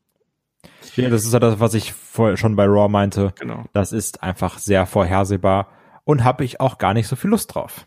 Weil Charlotte, die dann sagt, oh, hier, ich bin die Queen und also sind wir mal ehrlich, was so Heel-Face-Turn angeht, ist auch Charlotte so ein bisschen das Äquivalent zu einer Big Show, ne? Weil es auch immer der gleiche Heel-Turn ist. Ja. Es ist ja auch, es ist ja auch absehbar. Also ich habe ja auch immer gesagt, so, es ist die, eigentlich die dümmste Geschichte ist eben immer, warum solltest du dich an die Seite von einem Einzelchampion stellen und den unterstützen? Weil du willst doch ja. eigentlich immer den Gürtel haben. Na klar, jetzt haben sie ihr Tag Team Gürtel, aber die stehen dann eben doch nicht ganz auf dem Niveau. Klar kann man bei äh, Charlotte sagen, so, ja, die äh, der Gürtel hat noch gefehlt im äh, Arsenal irgendwo, aber naja, du weißt, was ich meine. Äh, ansonsten aber ein, ein äh, solide geführtes äh, Match, was wir hier eben gesehen haben. Und ich würde auch ganz gern mal ein ähm, längeres Match zwischen Charlotte und äh, Bianca Belair sehen, weil ich finde, die beiden haben ganz gute Chemie zusammen und Bianca hat sich halt zuletzt äh, sehr, sehr verbessert und bin da neugierig drauf, wie das äh, mit den beiden äh, ausgehen könnte.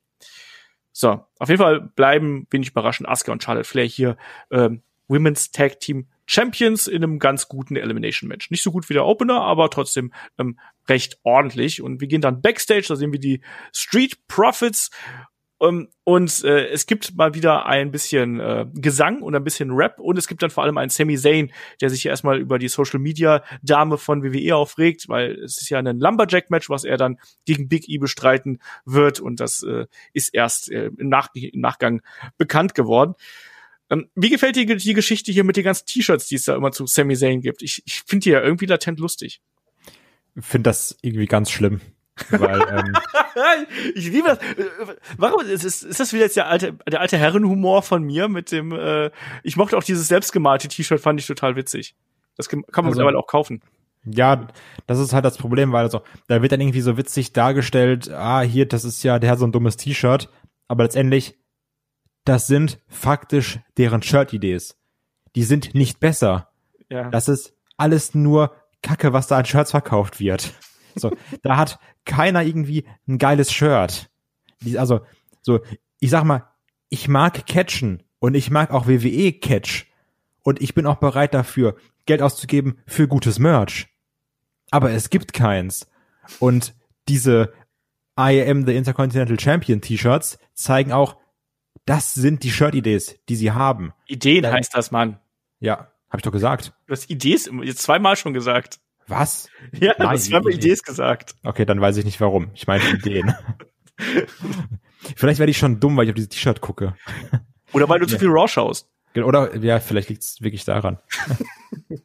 ne, also ähm, das ist so ein bisschen mein Problem dabei. Da, da muss ich da auch hier an die äh, an das Shirt von Jack Swagger denken mit einfach der nur der Hand.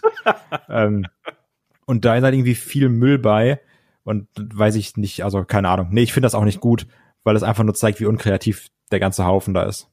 Na gut. Auf jeden Fall, hier wird's dann überklebt mit I was the Intercontinental Champion und Sami Zayn ist natürlich entsprechend wütend darüber und rennt dann weg. Naja, gut. Macht halt wieder, wie, wie er nun mal so ist irgendwie. Passt zur Unser Sami Zayn. Ja, genau. Ähm, generell, was wir, was wir aus dieser Woche mitnehmen, äh, rothaarige Menschen sind sehr aufbrausend und sehr, sehr reizbar. Ich übrigens auch. Genau, wollte ich gerade sagen. ähm, kommen wir zum nächsten Match hier. Da ist ja Daniel Bryan gegen Jay Uso angekündigt. Das hat man jetzt ja so ein bisschen als äh, Fädenende hier äh, tituliert. Und Daniel Bryan wird gleich hinterrücks von Jay Uso attackiert. Und ähm, es gibt dann so ein bisschen äh, Getöse mit den Offiziellen, ob jetzt ein Daniel Bryan wresteln soll oder nicht. Natürlich äh, kommt er dann in den Ring und wrestelt dann trotzdem. Und wir haben hier, wie ich finde, auch wieder ein äh, sehr gutes Weekly-Match. Ich meine, äh, wir haben einen Daniel Bryan, der kann eh keine schlechten Matches abliefern. Jay Uso, ähm, auch kompetenter Singles-Wrestler mittlerweile. Ähm, schöne Dramatik da zwischen den beiden mit der mit der Pre-Match-Attacke, die wir hier von Jey Uso gesehen haben, ein Jey Uso, der sich aber im späteren Fall auch, im Knöchel verletzt hat, was auch also ich habe erst gedacht, er hat sich wirklich verletzt, als er da eben über das Top Rope geflogen ist und als dann das aber so ein prägnantes Ding im Match gewesen, habe ich gedacht, okay, nicht verletzt, er muss jetzt nicht äh, an Neujahr irgendwie auf, Hump auf, auf Krücken durch die Gegend humpeln, ähm, sondern es war ein Teil vom Match. Aber ich finde, die haben beide gut ausgesehen und das war ein sehr unterhaltsamer Kampf äh, zwischen den beiden, den dann eben am Ende ein äh, Daniel Bryan hier äh, per äh, Kniestoß gewinnen kann. Ja, ähm, ich finde es auch erstmal gut, da, also nicht böse gemeint, aber ich finde es auch erstmal gut, dass Jay Uso wieder da angekommen ist, wo er jetzt in seiner Rolle auch hingehört. Und zwar, dass er ähm, nicht mehr Daniel Bryan besiegt, auch nicht mehr irgendwie einen AJ Styles besiegen würde, weil er hatte sein Number One Contender Match gegen Roman hat er jetzt verloren, er hat seine Rolle gefunden. Er ist so ein bisschen die, die ausführende Kraft, die da einfach nur irgendwie hilft. Und dafür ist es ganz egal, ob er gewinnt oder verliert. Der darf zwar immer äh, aggressiv und auch asozial zu Werke gehen, wie zum Beispiel hier, dass er, obwohl Weihnachten ist, dürfen wir auch nicht vergessen, ne, Daniel Bryan von hinten angreift und in die Tannenbäume schmeißt. Ähm, dann fand ich es aber auch dann irgendwie passend, dass dann Daniel Bryan sagt, nee, ich kämpfe trotzdem hier, ich habe Herz, äh, ich setz mich durch und dann trotzdem den Sieg holt. Dann merkst du auch, okay, vielleicht geht's auch wieder für Daniel Bryan in eine bessere Richtung. Jay Uso hat eh seine Rolle gefunden, das ist ganz egal, ob er gewinnt oder verliert. Wenn er verliert, kann noch ein äh, Roman vielleicht auch wieder ein bisschen sauer auf ihn sein, was ja auch immer witzig ist, wenn dann Paul Heyman so denkt, Mann, jetzt nimm ihn nur einfach mal im Arm, er gibt sich so viel Mühe. Ich finde das nicht verkehrt. Nee, bin ich auch komplett bei dir. Also Jay Uso, wie gesagt, er hat hier ein gutes Match abgeliefert. Ähm, dieser ganz große Push, der ist vorbei. Den hat es aber zugleich gebraucht, dass man ihn ernst nimmt. Das ja, ist, eben, genau, das, was wir, genau. Was wir äh, daraus mitnehmen können. Jetzt verliert er hier eben die Matches auch hin und wieder so ein bisschen der Punching Ball für äh, die Gegner von Roman Reigns, für Kevin Owens, von mir ist auch für Daniel Bryan das ist absolut in Ordnung. Und äh, klar, also mein Tipp ist eh, dass dann irgendwann Jimmy wieder da ist und dann haben wir ein Team, wieder ein festes Team, was wir dann an der Seite von äh, dem Head of the Table haben. Ähm, Komme ich gut klar mit. Und das Match hier unterstreicht ja auch nochmal, was du gerade auch schon richtig gesagt hast, diesen Kämpfergeist von Daniel Bryan und den braucht er ja gerade dann, wenn er in dem Royal Rumble teil äh, möchte, am Royal Rumble teilnehmen möchte, so rum. Und ähm, gutes Match. Beide, beide haben davon profitiert. Ähm, die Fehde ist erstmal vorbei und Daniel Bryan ist auch erstmal anscheinend aus dieser Fehde mit einem Roman Reigns raus. Könnte man jetzt sagen, hat man eine Chance vertan, aber ich find's in Ordnung, sagen wir es mal so. Ja. ja gut, und dann ist es ja so, dass dann äh, Daniel Bryan seine Teilnahme am Rumble äh, verkündet. Und genau. was wir schon äh, angesprochen haben, wo es dann eben darum geht, er ist äh, anscheinend nicht im Royal Rumble Roman Reigns Programm. Ähm, die Frage ist jetzt ja aber, kriegen wir dann vielleicht ein Daniel Bryan Roman Reigns WrestleMania Programm? Möglich. Es heißt übrigens auch, dass Seth Rollins demnächst wieder da sein soll. Genau. Äh, ich glaube im, im, in der ersten Smackdown-Ausgabe, ne? Genau. Im neuen Jahr. Ich habe genug, genug Vater gespielt, jetzt wieder ran an der Arbeit. Genau, da kann, spreche ich aus äh, leidiger Erfahrung, so geht das dann relativ schnell. Ähm, ja, äh, ich glaube, man hat vielleicht auch gemerkt, dass dieses Programm mit ähm, Owens und Reigns besser funktioniert, als man sich das am Anfang gedacht hat und hat dann eben hier ähm, umgeswitcht und hat gesagt, gut, dann erzählen wir eine andere Geschichte mit Daniel Bryan. Nämlich Daniel Bryan, der ja auch öffentlich verkündet hat, dass er quasi ähm, langsam vom Vollzeit zum Teilzeit-Wrestler werden möchte, dass er ähm, sein Vertrag langsam ausläuft und dass er weniger wresteln möchte und dass er sagt, gut, meine Karriere ist bald vorbei, ich will aber noch den Rumble gewinnen. Und wenn wir das jetzt gut aufgebaut kriegen in diesen fünf Wochen, fünf, vier, fünf Wochen, die wir jetzt noch haben bis zum Rumble, dann kann man da, glaube ich, eine emotionale Geschichte mit erzählen. Hat man ja schon mal so hier und da gehabt, ähm, dass alle Leute äh, Daniel Bryan als Rumble-Sieger sehen wollten. Da haben wir uns äh, dann drüber gefreut, als er sehr frühzeitig rausgeflogen ist und äh, wir danach Roman Reigns ausbuhen durften. Ähm, das war schön. aber ich glaube, da kann man hier eben ähm, was draus machen. Und es ist auch schon mal ganz schön, dass wir schon so weit vorneweg schon die erste Rumble-Geschichte eigentlich haben, weil das wird schon eine Storyline sein, die, glaube ich, den Rumble durchaus prägen könnte. Ja, und ja, äh, und ich finde es auch in Ordnung, dass man Daniel Bryan jetzt nicht gleich ins Titelmatch hier reinschmeißt. Das wäre jetzt, glaube ich, vielleicht auch ein bisschen, es wäre nicht zu schnell gekommen, aber ich finde jetzt, glaube ich, die Geschichte gefällt mir, glaube ich, besser. Und von Kevin Owens hat man eben auch einen besseren Spot, als man das vorher gehabt hätte. Deswegen ja. Bin ich zufrieden. Ne? Und, ich auch. Äh, äh, siehst du denn Daniel Bryan jetzt als Favoriten hier auf den Rumble-Sieg? Schon mal so ganz früh gefragt? Also ich würde einem Daniel Bryan auf jeden Fall höhere Chancen einrechnen als 80 Prozent der anderen Leute. So, um in diese Richtung zu gehen. Ähm, da ist natürlich noch die Frage, wer da noch dazukommt und was man wie womit machen möchte oder sowas. Ähm, aber ich sehe da eine gewisse Möglichkeit, dass ein Daniel Bryan den Rumble gewinnen könnte, weil es hieß ja auch ganz häufig, ja, vielleicht auch ein Big E, ähm, aber ich glaube, der ist jetzt ja anders beschäftigt. Ja, das denke ich auch und ich sag's jetzt direkt, vielleicht in einem Leitermatch bei WrestleMania. Wie you never know. Wie jedes Jahr. Leitermatches. Wo wir irgendwie einmal vor 16 Jahren eins hatten und seitdem sagen wir bei jeder, bei jeder Preview, vielleicht gibt's ja ein Leitermatch. Ich glaube, ich war beim letzten Leitermatch äh, live in der Arena. Wenn war WrestleMania 32 müsste es gewesen sein, oder? Mm, ja, das war, war doch dann, wo die, wo die Back-to-Back -back waren, glaube ich, ne? Ja gut, dann, dann warst du da, stimmt. Weil ich glaube, davor war Daniel Bryan, dann war Zack Ryder, ne? Nee, erst, erst war Daniel Bryan, dann war Zack Ryder. Ja, ja genau, okay.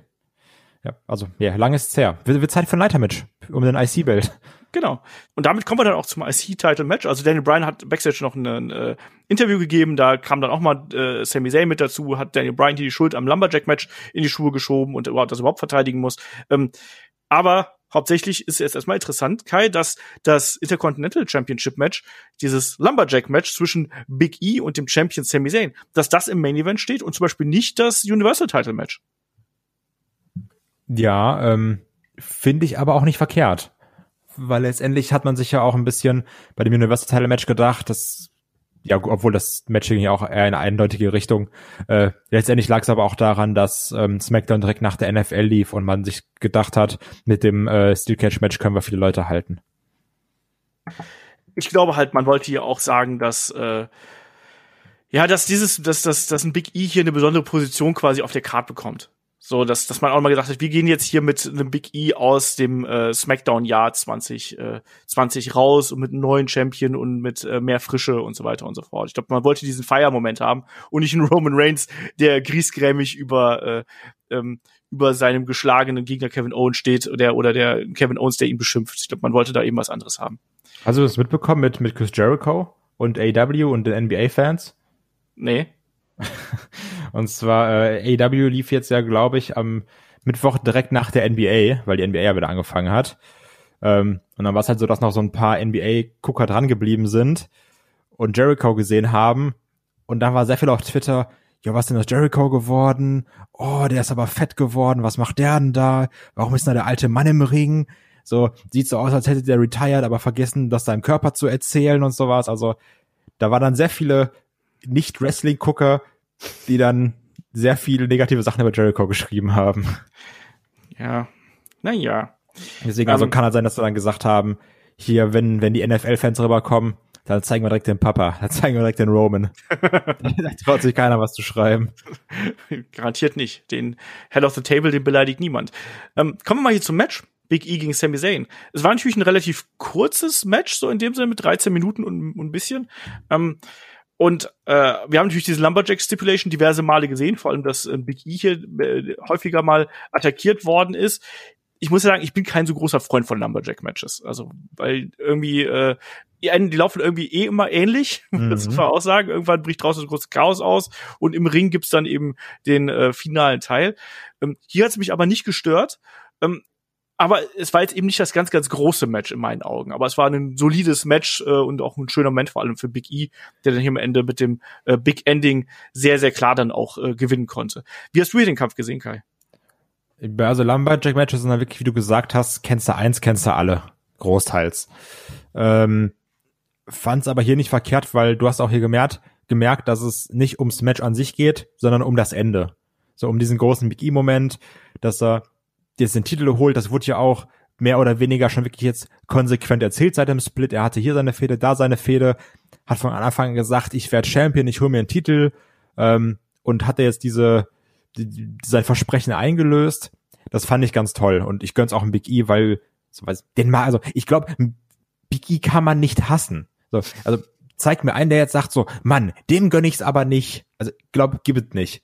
Ähm, und zeigt ja auch irgendwie, dass so ein Sami Zayn dann seine Rolle ganz gut gespielt hat und sagt, ach man, jetzt freue ich mich aber, dass der Sami Zayn seinen Titel verloren hat, nicht auf persönlicher Ebene, aber so auf, oh, jetzt ist Großmaul Sami Zayn seinen Titel los, der sich da immer irgendwie durchgeduckt hat, irgendwie mit mit allen Mitteln versucht hat, seinen Titel zu behalten, was er auch hier wieder versucht ähm, und dann irgendwie ziemlich geil von einem Apollo Crews umgetackelt wird, der wirklich so einfach anspringt und so um die Arme greift und runterzieht. Das äh, sah ganz witzig aus.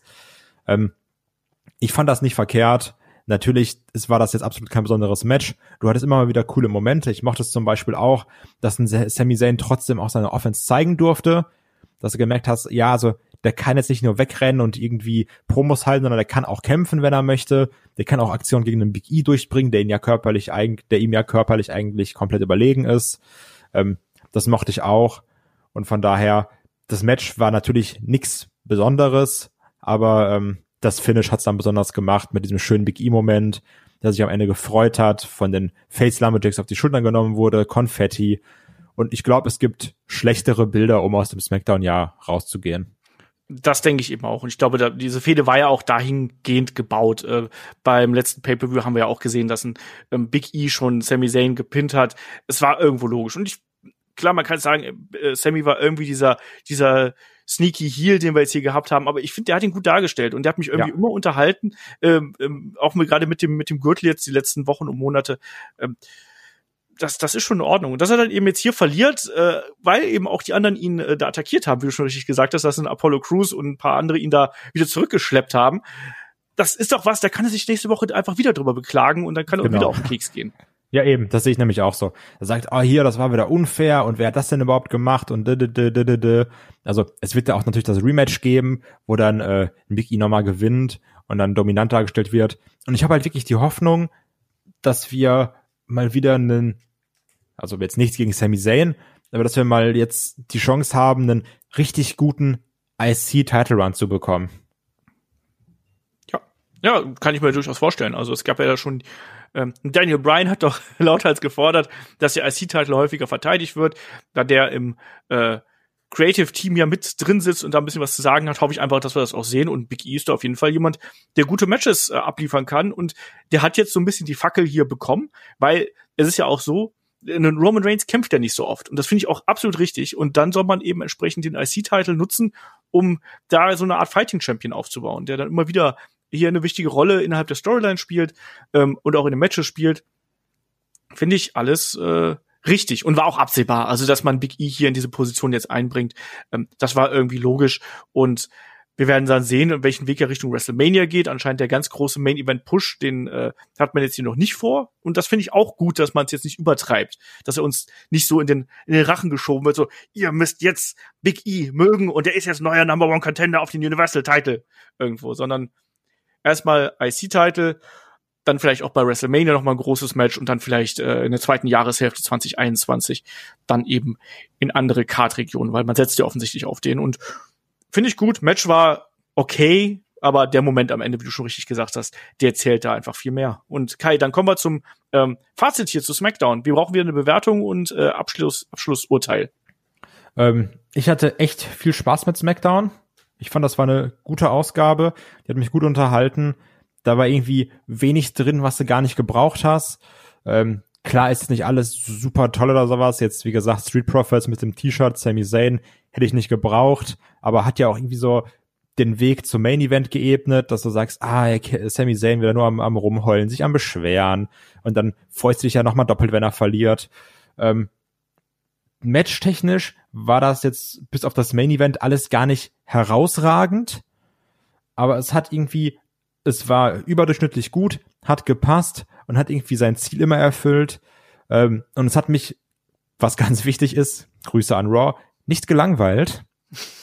ähm, weil wenn, wenn dir irgendwie so 10 Minuten Matches kürzer vorkommen als diese 2 Minuten irgendwas Matches oder angenehmer vorkommen, dann weißt du auch, dass da was richtig gemacht wird. Von daher, ich tue mich gerade noch ein bisschen schwer, aber da Weihnachten ist und man sagt, komm, in guter Stimmung sein, ähm, ich gebe eine 8. Ich auch. Weil ich ja, habe mich wirklich gut unterhalten gefühlt. Hier war kein Stinker dabei. Ich glaube, ich fand auch das Damenmatch ein bisschen besser als du. Mir hat auch Daniel Bryan gegen Jay Uso gut gefallen. Main Event war jetzt in Ordnung. Ähm, Opener war top. Ähm, alles dazwischen hat mich auch unterhalten. Es war eine kurzweilige Show. Das hat fast so ein bisschen die, dieses Special-Feeling auch gut mitgebracht, ohne dass wir dumme Holiday Street Fights gehabt haben oder sonst irgendwas, sondern ähm, das hat mich eigentlich komplett abgeholt, kann ich nicht anders sagen. Äh, SmackDown war, war sehr, sehr gut und sicherlich eine der besten Ausgaben, die wir auch in diesem Jahr hatten. Und endete obendrein auch noch mit so einem Feel-Good-Moment. Schöne Grüße an David an der Stelle. Ähm, da wäre es immer viel Moment. ähm, also kann ich mich echt nicht beklagen. Das war gut und das konnte man sich dann eben auch anschauen. Und ich glaube, die Frage jetzt danach, wer hat denn diese Woche gewonnen, Raw oder SmackDown, die ist auch relativ hinlänglich, oder? Ja, also ich wäre wär sogar fast so weit gegangen und hätte gesagt, dass Raw eine, eine der schlechtesten Ausgaben des Jahres war. Ja, und da, ganz im Ernst, ich weiß mittlerweile nicht mehr, ich habe keine Reihenfolge der schlechtesten Ausgaben mehr, weil da ich so auch eine schlechte dabei waren. Deswegen habe ich auch bewusst das eine der so betont. Ja, aber ich glaube, dann können wir hier auch den Deckel drauf machen. Also schaut euch, schaut euch SmackDown an. Das lohnt sich. Ähm, das hat ja ein bisschen zeitlich Verzögerung gehabt auf äh, The Zone. Das kommt ja, glaube ich, erst montags da. Ähm, schaut's euch an, wenn ihr, wenn ihr, wenn ihr die Zeit dafür habt. Ähm, Titelmatch ist top, äh, Main Event ist top, dazwischen könnt ihr euch auch äh, geben. Ähm, Raw, meidet bitte macht bitte einen großen Bogen drum, weil da ist wirklich nicht viel passiert. Da lohnen sich dann eher die YouTube-Schnipsel oder vielleicht auch ein Bericht oder dann eben hier der Podcast, wenn euch das reicht. Ähm, und an der Stelle sind wir dann hier auch durch mit äh, Raw Cross SmackDown am zweiten Weihnachtsfeiertag. Und Kai, möchtest du noch was sagen? Nee, das, das war's für dieses Jahr mit äh, Weekly Reviews. Jetzt wird alles nur noch abgeschlossen. Ich würde jetzt auch gern von dir auf die Schulter genommen werden und Konfetti. Machen bekommen. wir demnächst. Demnächst machen wir das wieder. Und dann äh, hebe ich mir einen Bruch an dir und äh, dann musst du mich erstmal, dann darfst du mein neuer Hiwi werden oder so. ich mache, ich mache, ich hole, ich hol mein Zivildienst nach. genau. Ähm, ja, genau. Wie geht's jetzt hier im, im Programm bei uns weiter? Ne? Wir haben ja dann erstmal ähm, in der kommenden Woche noch auf Patreon und Steady haben wir noch das Watch Along äh, zum SummerSlam 1992. Also wenn euch da ein bisschen langweilig ist, am Neujahrstag, das werden wir am 1. Januar raushauen, dann habt ihr da was zu hören. Ähm, no Holds Barred gibt's natürlich auch, wie sich das äh, gehört. Wir haben vor allem auch dann im Freefeed haben wir den Rückblick jetzt äh, in der kommenden Woche und dann eben am kommenden Wochenende den Ausblick auf das neue Jahr. Und da sind jeweils ähm, Kai, Shaggy und ich zugegen. Wir haben jetzt schon festgestellt, Kai, der Rückblick wird ein bisschen länger. Ja, das dann äh, doch immer ein bisschen mehr passiert in so einem Jahr, als man denkt. Und dann kam, kommt man ins Reden und dann sind irgendwie fast zwei Stunden um und dann bist du beim September und denkst dir, genau. oh Mann. genau. Ja, wir haben, wir haben uns gedacht, wir, wir, wir waren optimistisch und haben uns gedacht, Mensch, vielleicht schaffen wir es ja unter zwei Stunden, aber nee, deswegen muss man noch mal ran. so, genau. so blöd das klingt. Und was man nicht vergessen darf, ähm, letztendlich ist alles, egal was Olaf gesagt hat, das Wichtigste ist, ähm, ihr macht euch das größte Weihnachtsgeschenk einfach selber geht jetzt auf Patreon und oder Steady, schmeißt direkt schön weit in den Hut rein und hört euch von Chris und mir das perfekte, qualitativ hochwertigste Watchalong an und zwar zu WrestleMania 17. Ja. Und also besser wird's nicht für euch. also, also eins kann ich sagen, die beiden Watchalongs, die wir jetzt in einer Woche veröffentlichen, also viel unterschiedlicher könnten die nicht sein. das glaube ich auch. Deswegen, also, liebe Leute, ich danke euch äh, fürs Zuhören, ich danke euch äh, fürs dabei sein und bis zum nächsten Mal hier bei Headlock, dem Pro Wrestling Podcast. Macht's gut, tschüss. Tschüss.